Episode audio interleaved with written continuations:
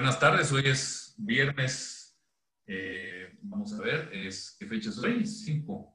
Estamos perdidos con esto del coronavirus. 5 de junio. Eh, eh, el entrevistado y el invitado es Juan Carlos Salazar, que nos llevamos de conocer ya, calculo, unos 10 años en estos eventos económicos, sectorales, de sectores empresariales, etcétera, etcétera. y obviamente que le voy a pedir que él se introduzca él mismo como quiera. Algunos, a mí no me gusta que me presenten con muchas cosas largas, pero a lo mejor algunos sí, así que mejor que Juan Carlos se presente largamente como él quiera. Ah, dos cosas rapiditas. Uno, te estás quitando muchos años de encima. Cinco años tengo en este nuevo negocio. O sea, por lo menos tenemos 15 conocernos. Sí, por ahí, por ahí. Sí, así es. Ah, eh, dos, presentación mía. Eh, a mí me gusta presentarme como padre de familia. Es lo único que soy y es lo único que voy a seguir siendo, pase lo que pase. Todo lo demás es coyuntural, es por gusto y es por, por, por trade, ¿verdad? Pero básicamente me dedico al sector inmobiliario desde hace 25 años. Buenísimo. Pues mira, como prometimos antes de tras bambalinas, no vamos a hablar tanto de la palabrita esa famosa que nos tiene a todo el mundo hablando desde hace 3, 4 meses. Eh, yo te quiero preguntar, ¿no sentís y te lo voy a preguntar en tu sector, porque yo he estado en varios sectores, a eso nos dedicamos. ¿No sentís que hay una tentación por parte de los analistas? sí. Perdón, me entró, algo más en los audífonos. Disculpa, ¿qué me decías? ¿No sentís que los analistas, los opinólogos, los expertos, los pseudo expertos, eh, caen en esa tentación de decir que tras el virus que estamos viviendo, todo va a cambiar, y estoy hablando en el sector tuyo. ¿Sentís esa tentación a decirlo? ¿Qué, qué, te aboca decir esa, con esa certeza con la que hablan algunos de que todo el mundo, que toda la historia del negocio cambió y particularmente en el caso de tu sector? Eh, vamos a ver, en el caso de mi sector, los cambios se dan a través de décadas. Los cambios perceptibles se de décadas, no son cambios de, de temporalidades muy cortas. Eh, yo no creo que vaya a cambiar drásticamente la forma como estamos entrando al sector, pero sí van a haber cambios estructurales que, son importantes entenderlo. Y en un análisis que hacíamos hace unos días, lo partíamos en dos. Hay cambios, bueno, son tres realmente, lo que queda y permanece, los cambios paulatinos y los cambios violentos. ¿okay?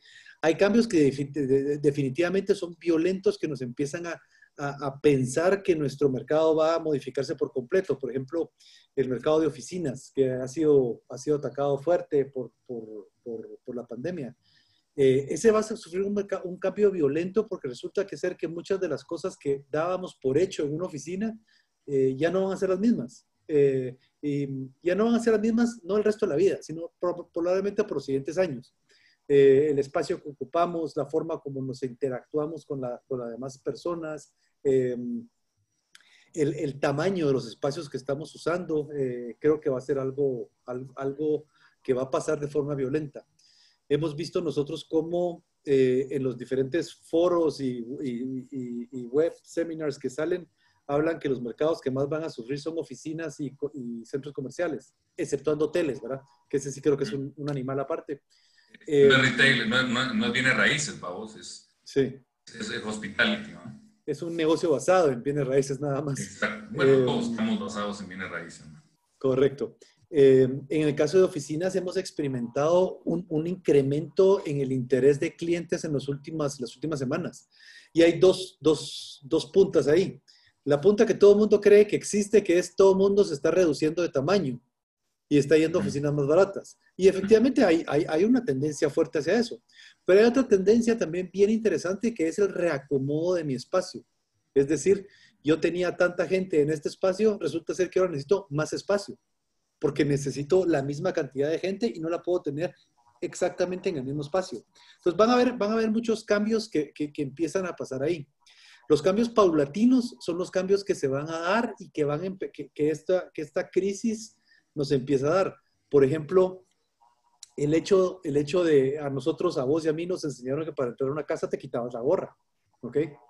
Pero en la época de nuestros abuelos, cuando llegabas a una casa, en la entrada o en algunos salones de las casas habían escupideros, porque socialmente era, era aceptable escupir dentro de una casa siempre que les hacen el escupidero. Eh, eso paulatinamente se fue muriendo y fue saliendo. Hoy por hoy, nosotros la forma educada de poder entrar a un lugar o la forma cortés, la próxima vez que me invites a tu casa a comer o que llegue a tu oficina es, entro a tu oficina y entro a lavarme las manos. ¿Ok? Porque es parte de mi muestra de, respeto y educación. Entonces, hay cambios que van a ser paulatinos. Por ejemplo, el, cambio paulatino que estamos teniendo ahorita eh, en nuestras viviendas de los espacios que nos faltan, que nos sobran, que nos aprietan o que sencillamente ya no usamos. ¿Ok? Porque este encierro nos ha hecho ver nuestras viviendas en una perspectiva completamente diferente. Completamente. ¿Ok? Si te pones a pensar, las viviendas nosotros las usábamos como un lugar para pasar el tiempo de un día laboral a otro y del último día laboral al siguiente en fin de semana. Pero el fin de semana queríamos salir. Eran como dos días, ¿no? Cabal. Entonces, lo que pasa es que estamos, estamos enfrentándonos a una realidad completamente diferente y en, todos los niveles, porque resulta ser que en niveles muy bajos, en donde probablemente tenías mayor densidad de personas en una vivienda, 70 días son suficientes para volverte loco. ¿okay? Y la gente que tenía, que tenía la posibilidad de tener una casa mucho más grande, muchas de esas personas hoy por hoy están buscando una opción más pequeña porque no pueden seguir dándole mantenimiento a la casa tan grande. Entonces, si hay cambios de nuevo violentos y, y, paulatinos que se van a ir dando. Ahora, que el mercado se reduce, necesidades de Maslow, vivienda está en el número uno, techo está en el número uno. No, y esa, esa, esa es la, la parte uno de, de, tu análisis de tres patas, es la pregunta mía. ¿Qué tendencias venían y que no las mueve ni siquiera el coronavirus? Ese eh, en el tiempo. Esa es la parte que tú decís que es estructural, que nadie la mueve. Y uno es la necesidad de vivir, obviamente, del techo. Sí. ¿Cómo la ve en tu sector? ¿Cómo lo ves? ¿Hacia apartamentos? No sé, ¿cómo lo ves? ¿Hacia la urbanización? ¿Hacia barrios? ¿Cómo, ¿Cuáles serán esas tendencias de largo plazo que no las va a mover el virus? Ahí me está haciendo una pregunta que entra muy, mucho a mi sistema de creencias, en el sistema de creencias de barrio y comunidades. Pero voy a dejar ese de un lado por el momento y me voy a concentrar en, en, los cambios que hemos afrontado en estos, en estos 70 días. Durante los primeros días mirabas en redes sociales el, ese grito de la gente de querer tener un balcón o querer tener un jardín. El tráfico, que era el factor número uno, tráfico y seguridad, los factores número uno en el proceso de decisión de una ubicación para una persona dejaron de ser importantes durante los primeros probablemente 30, 40 días, porque no había tráfico en la ciudad. Pero el tráfico no se acabó, el tráfico solo se guardó. Conforme nos fueron soltando o nos fuimos soltando, empezaste a ver que el tráfico sigue afuera. Es más, ahorita son las 3 y 18, en media hora más ya las calles están atascadas. Entonces, el tráfico, te, el tráfico era, era algo que, que, te estaba moviendo cómo la gente decidía dónde vivir.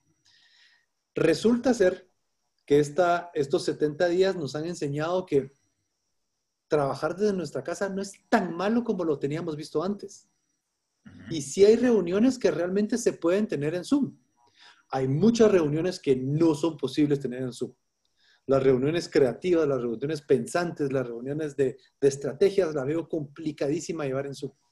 Eh, pero muchas de las reuniones de seguimiento del día a día, perfectamente. Creativas, eh, back office. Entonces, una de las tendencias fuertes que era la muerte de carretera El Salvador, eh, la muerte de los sectores fuera de la ciudad porque el tráfico lo estaba matando, va a haber un pequeño grupo de gentes en donde el home office me lo es viable y se va a volver a activar ese mercado. Por el otro lado, este, este, este tema del, tráfico se ha vuelto en los últimos días otra vez a, poner en la mente de la gente y regresamos, Sí, regresamos a la tendencia anterior, ¿ok? Que era pensar, mucha, no podemos pasar nuestra vida metida entre el carro, necesitamos tener vida.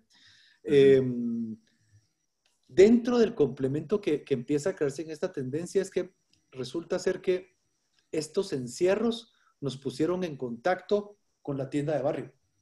Este encierro nos puso en contacto con la panadería más cercana que tuviéramos, con el supermercado más cercano y nos hizo descubrir que mucho realmente está a distancia de caminable y que caminar a hacer ciertas compras no es pesado. Entonces, creo que va a haber una tendencia, o sea, hay una partición aquí importante de la rehabilitación de los mercados eh, periféricos a la ciudad, pero por sobre todo creo que la tendencia de seguir viviendo en ciudad va a ser fuerte.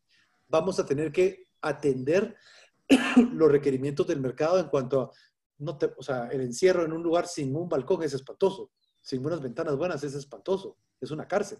Mm. ¿Ok? Entonces sí va a haber una modificación de ciertas cosas. ¿Ok? A niveles, digamos, económicos medios para arriba, van a haber alteraciones a, las distribuciones de las viviendas.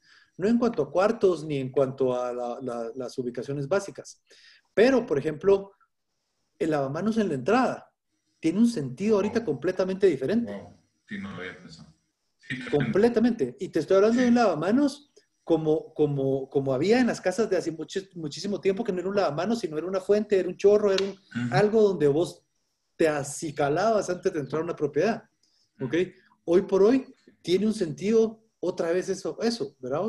Eh, porque resulta ser que creemos a hoy que esa es la forma como nos estamos pasando el virus, pero no tenemos ningún estudio que nos diga ciencia cierta, esta es la forma de transmisión del virus. Sabemos que es airborne, sabemos que se pasa por los pulmones y por las membranas, pero todavía no sabemos de las manos. Pero esta costumbre nos va a quedar. Sí, seguro. Esta costumbre de lavarnos las manos nos va a quedar y eso creo que va a ser muy bueno para la población en general. Entonces, hay ciertas tendencias que vas a ver que son relativamente pequeñas, que no tienen el mismo sabor que todas las demás, que empiezan a modificarse. ¿Verdad vos? Cosas que nos van a cambiar. Eh, pues definitivamente en transporte público, que yo soy fan y yo soy promotor a, muerte del transporte público, va a tener una modificación. Eso es lo más lindo de una ciudad, es el transporte público. Exacto, o sea, eh, em, Yo, yo, viajo para subirme en los metros, literalmente. Em, pero resulta ser que ahora me lo pone en una perspectiva diferente. ¿Cómo lo voy a usar? Estuvimos en una plática con unos urbanistas hace unos días eh, y hablaban todos de transporte público, del carro, de la bicicleta, de esto y del otro. Y yo no soy urbanista, yo, no, yo, o sea, lo que soy es apasionado del tema. Y decía, pero mucha, nos estamos olvidando de lo principal, que es lo más limpio para todos, que es lo más sano para todos, que es las distancias caminables. Em, hablábamos hace un rato de, de, estas ubicaciones en zona 4. Yo soy feliz de poder llegar y parquear mi carro e irme caminando a un montón de oficinas. No vivo en ningún otro lugar más que en Guatemala sigo teniendo la inseguridad de Guatemala. A veces me asusto caminando en la calle, pero también cuando me voy a otras ciudades y me subo al transmetro me asusto cuando veo a cierto tipo de gente. O sea, es parte de, una ciudad grande, ¿verdad?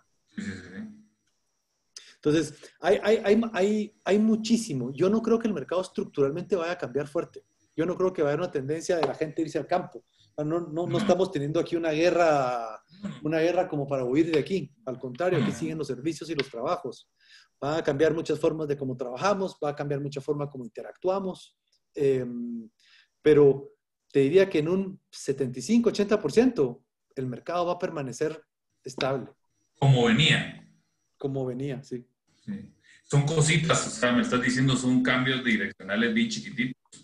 La tendencia sigue y me imagino que, que el tema de la urbanización, el tema del crecimiento poblacional, la edad promedio guatemalteco va a seguir pesando, que nos estamos acercando a esa edad de casamiento que probablemente es en esta década, ¿verdad? Cuando Correcto. Llegue la edad de, de, de, casarse. Y por lo tanto el cuello de botella va a seguir existiendo. ¿Tú crees de que vamos en vías de, atender ese cuello de botella? Ese boom, porque cuando lleguemos a la edad promedio guatemalteco de casarse, eh, la demanda por vivienda va a ser muy grande. ¿Tú crees que se está atendiendo eso bien? Yo sé que tú estás haciendo proyectos, pero estoy hablando a nivel país, a nivel regulatorio, a nivel municipal. Se está planificando para que, porque si ese cuello no de, de, botella no se resuelve, le va a pasar lo que le pasa a cualquier ciudad latinoamericana, que los precios empiezan a dispararse de una manera ridícula porque la demanda es mucho más grande que la oferta. ¿tú crees que se está atendiendo ese, ese cuello de botella? ¿Se ha visualizado? Aquí me voy a quitar el sombrero de, de Urbop y me voy a poner el sombrero de presidente de Anacovi y te voy a contestar como Anacovi. Sí, se está trabajando mucho en tratar de fomentar, de fomentar la vivienda en una escala diferente eh, y creemos que es súper importante. El ejemplo que pusiste de muchas de las ciudades europeas o más desarrolladas, cuando el precio se empieza a disparar, tiene dos factores. o la baja oferta y disponibilidad de tierra desarrollable o la alta regulación que limita el desarrollo en las ciudades. Por ejemplo, un tema, un tema fenomenal es San Francisco. San Francisco es ridículamente caro, ¿ok? Pero no necesariamente es el precio de la tierra el que lleva a eso. Es que existe una regulación en donde dice más de cinco niveles no te permito. ¿Verdad? Entonces, pura oferta y demanda, ahí vamos a ir matando, matando las posibilidades de la gente porque el precio va a ir subiendo porque no tengo la capacidad de ofrecer lo que el mercado. Una oferta limitada. Es limitada, ¿ok? Aquí en Guatemala tenemos la bendición, por lo menos en la ciudad de Guatemala, que el POT nos permite alturas y nos permite em, densidades más fuertes, ¿ok? no lo ves por el lado tanto restricciones eh, de permisos o regulatorios, sino que lo ves más por el lado de la tierra, ¿entiendes? ¿Por ahí vas? Por el momento, por el momento el lado regulatorio no está afectando tanto, ¿ok? Em, y aquí es, con estos comentarios es cuando ya me gano, me gano enemigos en la izquierda, en la derecha, en el centro. Pero, por ejemplo, uno de los problemas que tenemos es que el precio de la tierra es, es un libre mercado y eso es fenomenal. ¿ok? Pero el precio, el uso de la tierra no está tasado en función del potencial de creación que tiene. Es decir, en Guatemala es, es bien barato tener tierra. Es caro comprarla, pero tenerla, se la puedes dejar tirada 50 años. Sí, no pasa nada. No, existe ninguna prisa. Si te pones a pensar en las ciudades del mundo que vos has visitado, te reto a que me digas una desarrollada, que en su calle principal, en su calle más bonita, hay parqueos de superficie, milpa guardada, milpa sembrada o lotes baldíos. No hay. No, no, existe. En Guatemala, en la reforma, tenés todo eso. Entonces, de nuevo, hay, hay, un balance ahí que está perdido en este mercado que se tiene que encontrar. En cuanto a las propuestas de vivienda, se ha estado trabajando muchísimo en los últimos años con, con la municipalidad para, para desarrollar el, el, concepto de los movies, que son viviendas de hasta 250 mil quetzales, con ciertas condiciones, donde puedo hacer hasta, no me equivoco, no me acuerdo, son 5 o 6 niveles, sin elevador, eh, los tamaños son relativamente diferentes que es una propuesta muy buena. ¿ok? Em, le faltan muchísimos temas de poder, de poder hacerlo económicamente viable. El hecho de poner un precio tope lo que hace es que donde se pudo construir eso, la tierra se volvió cara y ya, no, nadie gana. ¿verdad? No, no, no, no va a funcionar. ¿ok? Em, pero de nuevo, sí hay muchas opciones, se ha estado trabajando fuerte para tratar de reactivar algunos planes de, de, de, gobierno o proyectos de gobierno para poder reactivar el tema de vivienda en la ciudad y vivienda en la ciudad, principalmente pensemos de clase media para abajo. De clase media para arriba está solucionado. ¿Verdad? Eh, si, la, si, la, vivienda disponible... de todo, de todo. Completo, o sea, tenés financiamiento, tenés todo para poder acceder de clase media para arriba. De clase media para abajo es donde está la gran oportunidad. Y una bonita competencia. Así es. Ah, pero abajo de, abajo de, de precios de, ¿qué te digo? De 100 mil dólares, lo que tenés es mucha vivienda de joven. Y ojo con eso, cabal, porque tu reacción fue decir pequeño, pero 100 mil dólares son 80 metros, 60 metros, 50 metros cuadrados. Pero en Colombia, 50 metros cuadrados me caben dos habitaciones, en 60 me caben tres. Y es, una, y es un apartamento de súper buen tamaño, o sea, socialmente aceptado y muy cómodo. Entonces, de nuevo, son, son adaptaciones que el mercado, el mercado te va dando y opciones que el mercado te va dando definitivamente vivir en la ciudad y tener opciones de vivienda en la ciudad te va a generar tamaños pequeños. Eso no hay vuelta de hoja. No, en todo el lado del mundo. O sea, solo ver lo que pasa en México, Londres, Santiago, Nueva York, pues es muy caro el metro cuadrado por alquiler. Eh, ahorita que toqué el tema alquiler, ¿cómo es el mercado de renta? Ah, me encanta que hayas tocado ese tema porque es, lo, lo pensé también y se me olvidó mencionarlo. La vivienda no es solo comprar, y ese, ese, ese, es el problema principal de, de, probablemente las autoridades, es que entienden la solución de vivienda únicamente como con la posesión de la vivienda. Y eso no tiene sentido, o sea, no tiene sentido. Nosotros cuando nos casamos, solo si somos esos ciudadanos modelos, tenemos ahorros y tenemos el tata que nos da para el enganche, pero el resto del mundo no tenemos para el enganche, pero tenemos que vivir. Necesito esa opción de tener en dónde poder rentar una vivienda ese mercado ha sido muy poco explotado en Guatemala, muy, muy poco. Me vas a decir que hay muchos inversionistas que compran, Pero eso no, es, un mercado. No, y no es un negocio en sí. No, no, eh, esa es una inversión personal individual, no hay un negocio, no hay rental housing, no hay empresas que se dedican a desarrollar proyectos para rentarlos. De viviendas estamos hablando, De, de oficinas siguen siendo pocos. Eh, y, de viviendas es prácticamente la excepción a la regla, son muy, muy poquitos.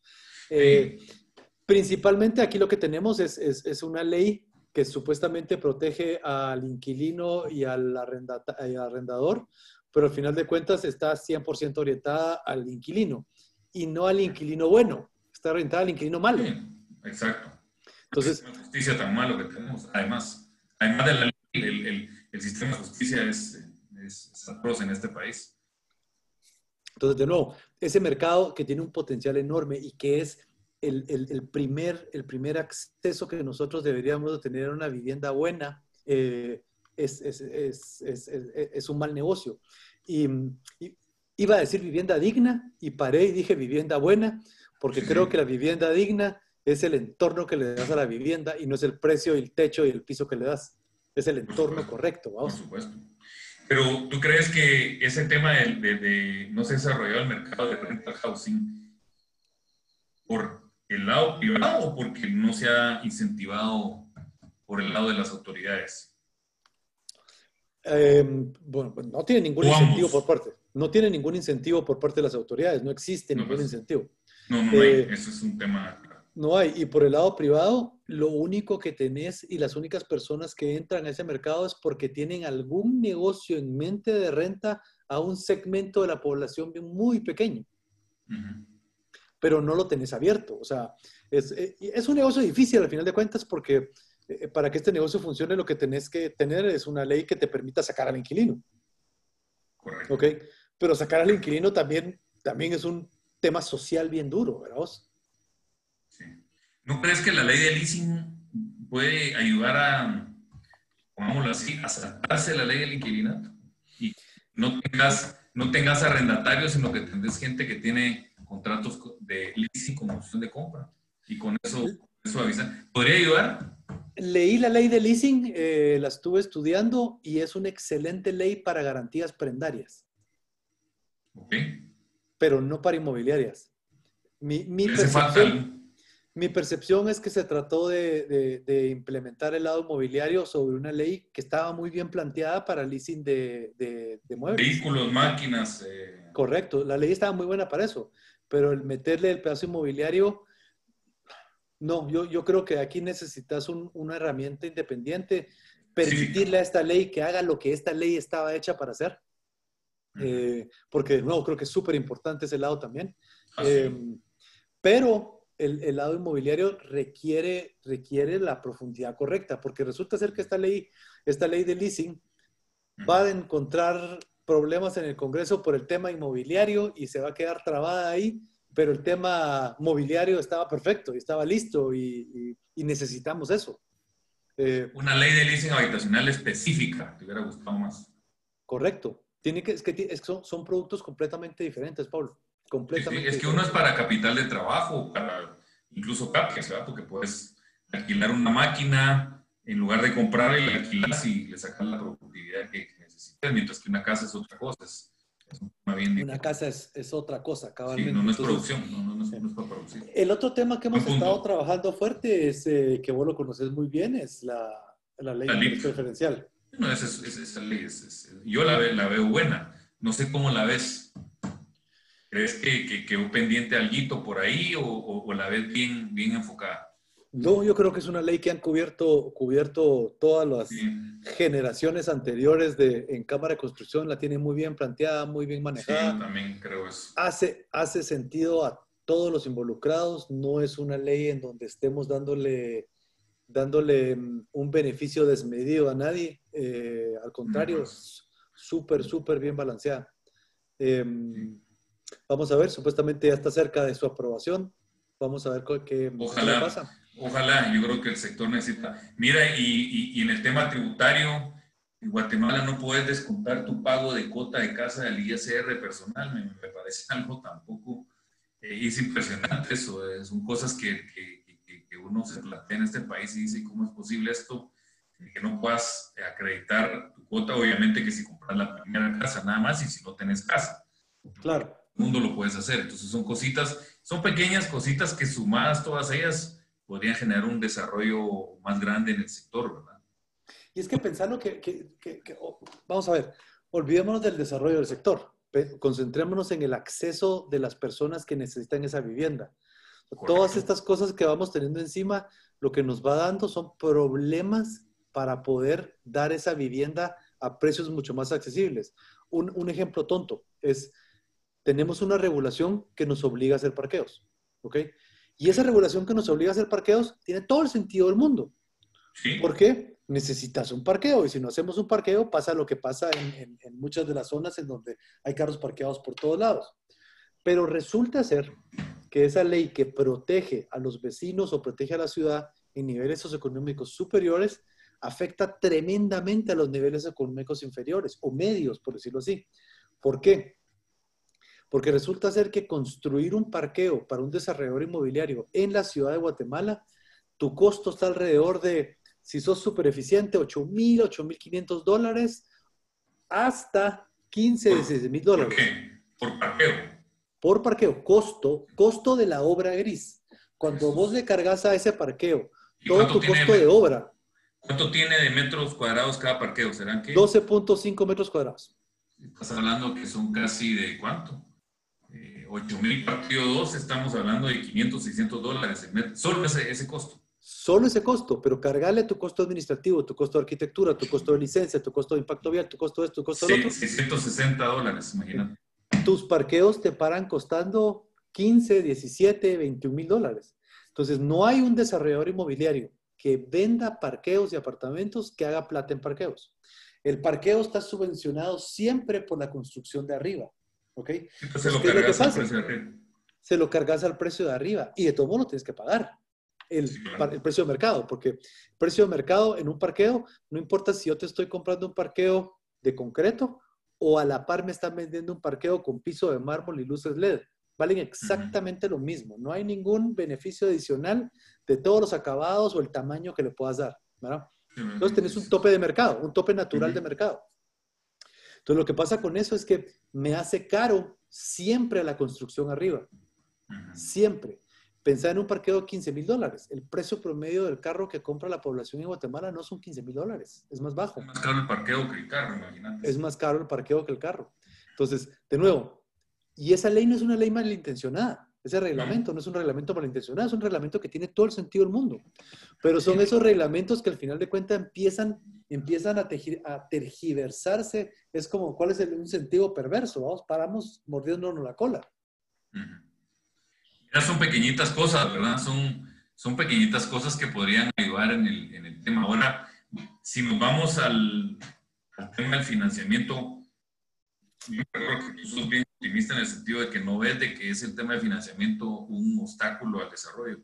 Actualmente, ¿seguís pensando lo mismo? Eh, Sigo siendo, sigo siendo un optimista en casi todos los temas, vos. sí, pues, sí, sí. Pero, Es, es básico ser optimista, no. va, vamos ¿Crees a ver. que, que- que- no es una restricción, que no, no habría que incentivar, qué sé yo, eh, fondos, REITs, etcétera, etcétera, desde el Estado? Estoy preguntando, como una política. Si lo hacen privadamente, buenísimo, pues, pero... Vamos a ver, solo, solo para ir ordenando ese- esa línea de pensamiento. Eh,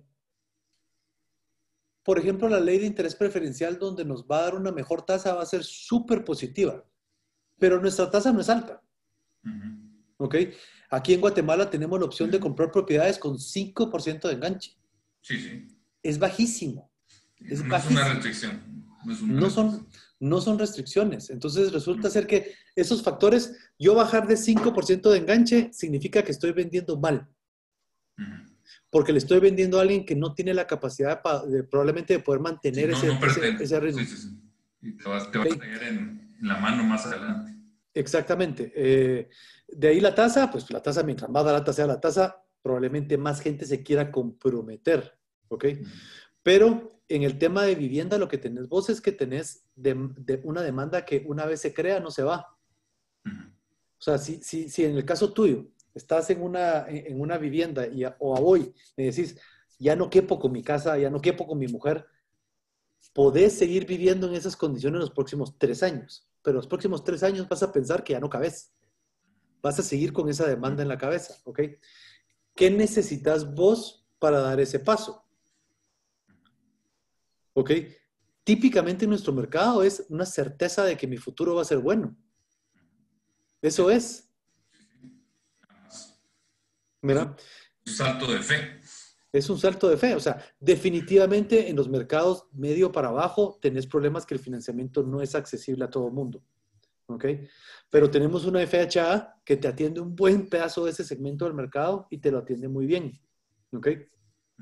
Eh, hace falta un pedazo abajo donde probablemente necesitemos una garantía adicional del Estado o fondos del Estado para poderlo, para poderlo incentivar, pero, pero, pero aquí no, no te sabría decir. Vos viste en Chile, no sé si conoces el modelo argentino de financiamiento de vivienda. No, el argentino no. ¿No lo conoces? No, el argentino no. Pues es re fácil porque no hay, no hay banca. No, pues, no hay banca que dé financiamiamiento. Sí, yo me quedé pensando porque como Argentina tiene el nivel de financiamiento a housing más bajo de América Latina, o sea, prácticamente nulo. Es inexistente, no existe. No, no, y, y, sin embargo se siguen vendiendo las propiedades. ¿Qué pasó con el financiamiento ahí? Es que hay un prefinanciamiento de la obra con clientes completos porque los clientes empiezan a prepagar sus obras. o sea, pues. a la falta de financiamiento vas a ir encontrando soluciones. Tenemos la bendición que nuestro sistema bancario es bastante agresivo, es súper sólido. Em, y, este segmento, pues le interesa a una buena parte del segmento bancario. ¿verdad? Em, pero, pero yo sí creo que hay, hay más, o sea, no necesariamente nosotros con, con, con, financiamientos más blandos, necesariamente vamos a vender más viviendas. Completamente de acuerdo. No es una restricción hoy. Hay otras cosas más importantes para avanzar, para que esto sea más pujante. Y esa respuesta te la di como Juan Carlos de Urbop, no como Juan Carlos de Cámara. Sí, sí, sí. sí, sí, claro. No, pero yo estoy con vos. Yo creo que en Guatemala tenemos un sistema financiero y es muy bueno. Las tasas de interés. Un, un dato, tenemos tasas activas, activas en dólares más bajas que las tasas activas en dólares en Panamá, siendo que en Panamá la moneda es el dólar. Y más baja que las de El Salvador, siendo que su moneda es el dólar. Entonces, eso te habla de que el sistema bancario de Guatemala y el sistema monetario del país está bastante bien, ¿verdad? Muy, muy bien, muy sólido y, eh, ningún riesgo a la vista. Y yo creo que esa es una cosa que la que podemos apalancarnos hacia adelante. ¿Cómo ves el, yo sé que no conoces mucho, pero cómo ves el tema de, crecimiento de las ciudades alternas? Se ha hablado mucho por todos lados. Eh, yo sé que sos muy meticuloso en analizar las cosas. ¿Has, profundizado en otros mercados que no sean la ciudad de Guatemala? ¿Qué opinión ves que, te merece el desarrollo de las ciudades alternas en, cuanto al tema de raíces y inmuebles? Creo que es fundamental, creo que es importantísimo. Eh, creo que hay oportunidades muy, muy grandes ahí. Eh, el tema que me preocupa principalmente ahí y, y, y, que me gusta de la ciudad de Guatemala es que en la ciudad de Guatemala tenemos una certeza de qué puedes y qué no puedes hacer. Existen reglas claras. Si tu licencia se está tardando más de la cuenta es porque estás pidiendo algo que no necesariamente va alineado a las reglas. Que es posible pedirlo, pero que tal vez no está dentro del marco, dentro del marco regulatorio actual. Y hablo de, la, hablo de la MUNI, no del resto del gobierno. El resto del gobierno se para la licencia solo porque no hay nadie que atienda. Eh, pero, pero, pero tenés una certeza muy fuerte. En el resto de las ciudades el problema que tenés es que no tenés esa certeza. No tenés, y, y, hay gente que lo puede ver como una oportunidad enorme porque como no hay reglas puedo hacer lo que se me da la gana. Pero, pero al mismo tiempo estás hablando de inversiones de largo plazo en donde, donde se requiere de una certeza fuerte. Hay una oportunidad fuerte, pero mi nivel de riesgo es alto por no tener esa certeza. Entonces, no me voy a construir ahí por la misma rentabilidad que tengo en Guatemala. La certeza, necesito... necesito al lado te ponen una, una, fábrica. Hiciste una casa bonita y al lado te ponen una fábrica o un, un matadero de ganado, pues, o sea, ya tu casa se, se murió. O sencillamente tu licencia no sale porque no se les dio la gana. Por supuesto. Que este es todavía el peor de todos los casos, ¿no? Por supuesto. Las, las reglas son claves. Eh, ¿Mercado de Antigua? ¿Has, has, eh, has indagado algo? El mercado activo me, me, encanta porque es un mercado muy, muy, muy único en la ciudad de Guatemala, en donde pasan cosas que no pasan en otro lugar. Eh, el mercado no está precisamente basado en la, en la, demanda de la demanda de vivienda de la ciudad, sino tenés todo el sector turístico local y todo el sector turístico extranjero, ¿verdad vos? Sí, hay mucha gente ahí. Eh, eh, el mercado de Antigua, si te, te puedes ver la vivienda, se fue prácticamente a la periferia. Antigua tiene una regulación muy fuerte, pero afuera del, del, del, perímetro del área de protección de la Antigua es, es el viejo este, hacer lo que se te dé la gana, como querrás, como podás, ¿verdad? Sí. Em, y, en lo personal no, no, me llaman la atención esos mercados, por, de nuevo, por esa falta de certeza. Creo que se vende bien, creo que hay buenas oportunidades, em, pero, pero, pero, el riesgo es fuerte. Em, hay, hay gente, las, las ciudades están creciendo, Pablo, y, va a ser importantísimo que empecemos a generar opciones viables para esa gente. Eh, ciudades como Shela, ciudades como Escuintla, que el tráfico los mató, o sea, nuestro tráfico es malo, pero el tráfico en esas ciudades es terrible. Es, espantoso. Es terrible. Es impresionante. Y vamos a tener que tomar decisiones duras. Colapsa, colapsa. Yo fui a un evento y me llamó la atención de que la hora pico en Shela es las 9 de la noche. Le está hablando de la hora pico de la tarde, ¿verdad? La de la mañana es otra. Y yo les decía, pero ¿cómo es posible? Aquí en Guatemala ya estamos todos guardaditos en nuestra casa. No me dijo, lo que pasa es que esta es una ciudad de muchos estudiantes y a esta hora están saliendo las universidades y todos tienen carro y entonces colapsan la ciudad a partir de las 9 de la noche. Me pareció una cosa tremendamente eh, como bizarra eh, que en una ciudad eh, colapse el tráfico a las 9 de la noche en adelante. Entonces, pero sí son dinámicas bien diferentes. Mira, y ya vamos por tema tiempo. Y solo, solo te, te, voy a agregar un poco ahí. Y, y muchas de las soluciones se tienen que dar y se tienen que dar por un liderazgo de un político que lo cambie, eh, porque no van a ser populares, pero son decisiones que se tienen que tomar para ordenar, que años después agradecemos, porque vos te acordarás cuando prohibieron el cuando empezaron a prohibir los parqueos. esto, era, esto era a punto de rebelión pública. ¿Te recordás cuando estaba el cine Reforma? Sí a ver películas, en, el, en, la rotonda que está enfrente, ahí subías tu carro encima de la banqueta y ahí te estacionabas, ¿te? Y era, y era socialmente aceptable. Ah, todos los carros estaban ahí. Sí. La rotonda esa de enfrente de la Cámara de Industria y, el cine Reforma y ahí te estacionabas como quisieras, algunos para arriba, otros para atrás, otros como quisieran. Y, y fue un escándalo cuando, cuando nos ordenaron. Fue un escándalo, sin embargo, hoy por hoy mi hija que ya maneja, no se le ocurriría en su vida parquearse ahí. Pues. Es más, no entendería por qué te quisieras parquear ahí. Así es. Entonces, son, son, cambios, son cambios que se tienen que dar y que cuestan muchísimo, muchísimo, muchísimo, pero resulta ser que, men, es que si no hacemos esos cambios, nuestras ciudades no van a ningún lado. Y esos problemas se agrandan terriblemente en, esas, en, esos polos de desarrollo que tenemos en el resto del país, porque, porque no queremos tomar esas decisiones. No, ese liderazgo de los alcaldes en este caso. El mercado, eh, ¿cómo, ¿cómo, ha movido el mercado eh, todo el fenómeno de Airbnb? ¿Lo mueves? ¿Tú que estás ahí, sentís olas ahí o es más para el sector hotelero, por ejemplo? Que ellos sí, obviamente, eh, ven, una, ven una amenaza y sí se mueve. Ahora, ¿para el sector de raíces mueve la aguja Airbnb o no? Lo movió considerablemente en algunos proyectos, principalmente en zona 1, eh, en donde mucha de la venta se enfocó a, mira, esta es una inversión, lo puede tener en Airbnb, el rendimiento es muy bueno. Em, pero al igual que todo, se vendieron tantos para Airbnb que yo no veo que eso vaya a ser un negocio viable para la gente que compró, que compró y es demasiada la oferta que se tiene ahorita. O sea, hoy por hoy te metes a... No, los precios. Es que no pide Airbnb para la ciudad en la que vive, ¿verdad? No sé los precios. Eh, este tema le llamo yo el porno inmobiliario, cuando te metes a ver cosas que realmente no vas a consumir.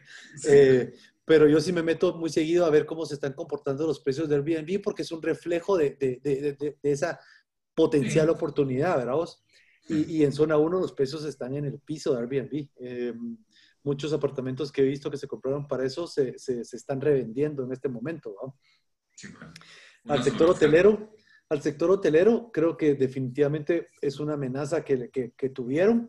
Sin embargo, creo que después de un tiempo de adaptación, cuando uno ya experimenta un Airbnb, hay viajes que uno hace para un Airbnb y viajes que uno hace por un hotel. No es lo mismo. No es lo mismo irte cinco días a un Airbnb y regresar a tu cama deshecha todos los días.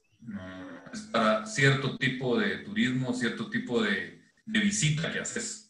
Cabal, o sea, yo viajo con mi familia, somos cinco, un hotel me sale muy caro. Por supuesto, es demasiado si vas con tu esposa, probablemente vas a hotel. Correcto, o sea, son, son, son, son cosas diferentes, creo yo. Pero sí, sí hemos notado, inclusive en esta época, tuviste un pico fuerte en Airbnb en la ciudad de Guatemala cuando empezaron, cuando empezó el, el, tema de esta, de esta crisis, em, porque mucha gente se fue a hacer su cuarentena en esos lugares. Pero ya pasamos ese momento, ya empezaron a caer todos esos Airbnb, ¿no? Finalmente, ¿qué, ¿qué, te ha dejado esta crisis en lo personal, en tu casa? ¿Qué dinámicas eh, has cambiado? ¿Qué cosas no te han gustado? Eh, porque como dijiste antes, eh, estar encerrado en casa te ha visto ver tu casa y, y el funcionamiento de, tu vida de otra forma. ¿Qué, ¿Qué, te ha gustado y qué no te ha gustado que descubriste? mira, definitivamente, del lado tecnológico, eh, y, hago la salvedad que he tenido la oportunidad de, poder comprar ciertas cosas. La rumba, qué cosa más maravillosa. Eh, la rumba, el robotío que barre. Ah, no, no, no, no, no, sí, ya sé cuál es, pero no. Ah, te estás, te estás perdiendo de algo fabuloso. Eh, programada, sale y barre todos los días. 250 dólares, no es barato el precio de entrada, pero al final de cuentas, en el largo plazo, Fenomenal. El lado Perfecto. Es más, te manda un mapa diciéndote dónde no barrió. Jesús, imagínate, qué impresionante. Fenomenal, fenomenal. Impresionante. Eh, del lado tecnológico. Eh, sí, la, tecnología es ganadora, pues, obviamente, en esta crisis. La Thermomix. ¿No has probado la Thermomix? No. Otro, un semirobot que te prepara y te cocina la, comida. No, hombre.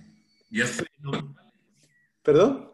Ya está disponible en Guatemala. Sí, está disponible en Guatemala. No es un robot como Robotina de los Jetsons, vamos. Sí, sí, sí. Porque no, no, es, es, es, una, o sea, en, una descripción básica, es una licuadora con, con su hornilla abajo que te prepara la comida, te va pidiendo los ingredientes, los va pesando de una vez y te lo prepara. Imagínate. maravilloso. Entonces, eso te empieza a abrir la puerta en ciertos segmentos económicos a decir, esa ayuda que vos considerabas imprescindible, sí es prescindible.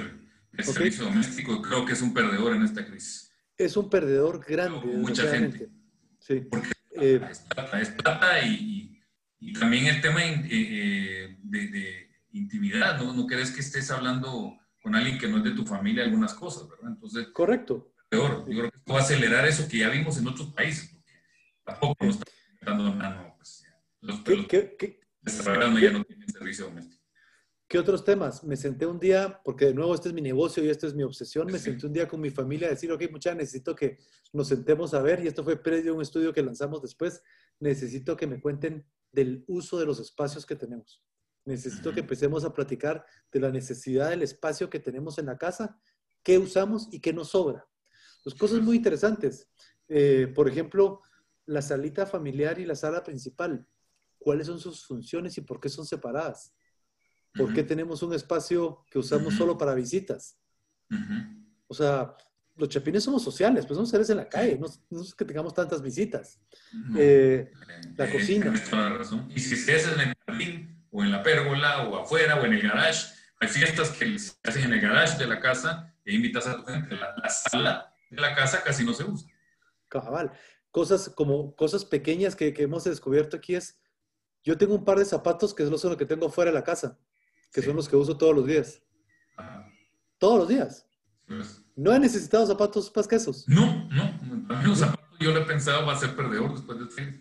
No, no, no los usas, no los usas.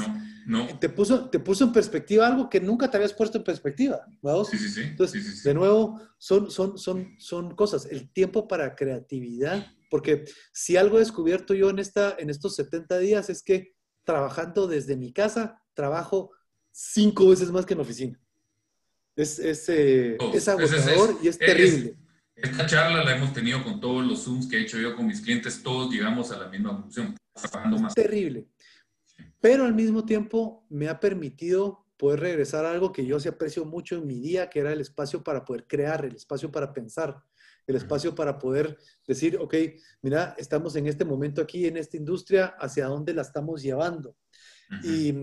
Y, y, mucho de eso no solo significa sentarte a pensar en tu industria, significa cómo, cómo vos puedes dejar que tu mente tome vuelo sin necesariamente estar pensando en lo que querés estar pensando.